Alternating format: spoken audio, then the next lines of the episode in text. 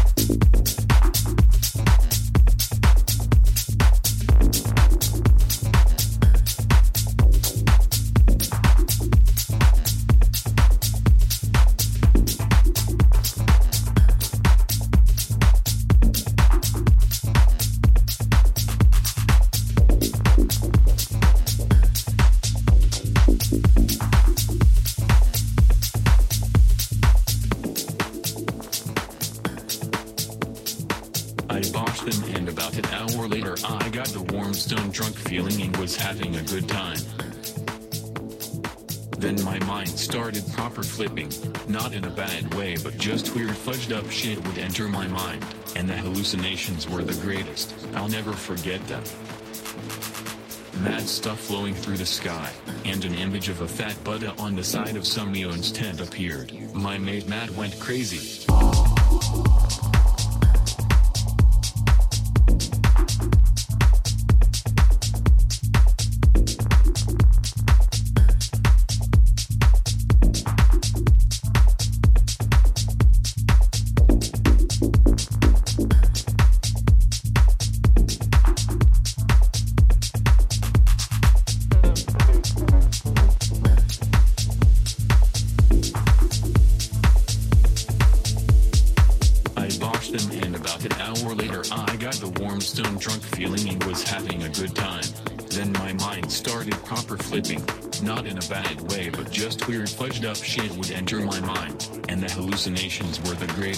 I'll never forget them. Mad stuff flowing through the sky, and an image of a fat Buddha on the side of some neon's tent appeared. My mate Matt went crazy, proper, every time he done them. He tried skying up which he never managed to do. He kept repeating himself like really badly repeating himself about 15-20 times. He thought the paparazzi were after him. We got some good optics of him though, and when he was at reading festival he thought he was made out of sugar and thought he was dying and tried kissing all my mates which they weren't impressed with, and then proceeded to ring his parents to tell them he was dying, and then they decided to send an ambulance up there to get the little sucket. Mushrooms are great but only as a treat for me I think, and lucky we're going picking soon for some good old Liberty caps.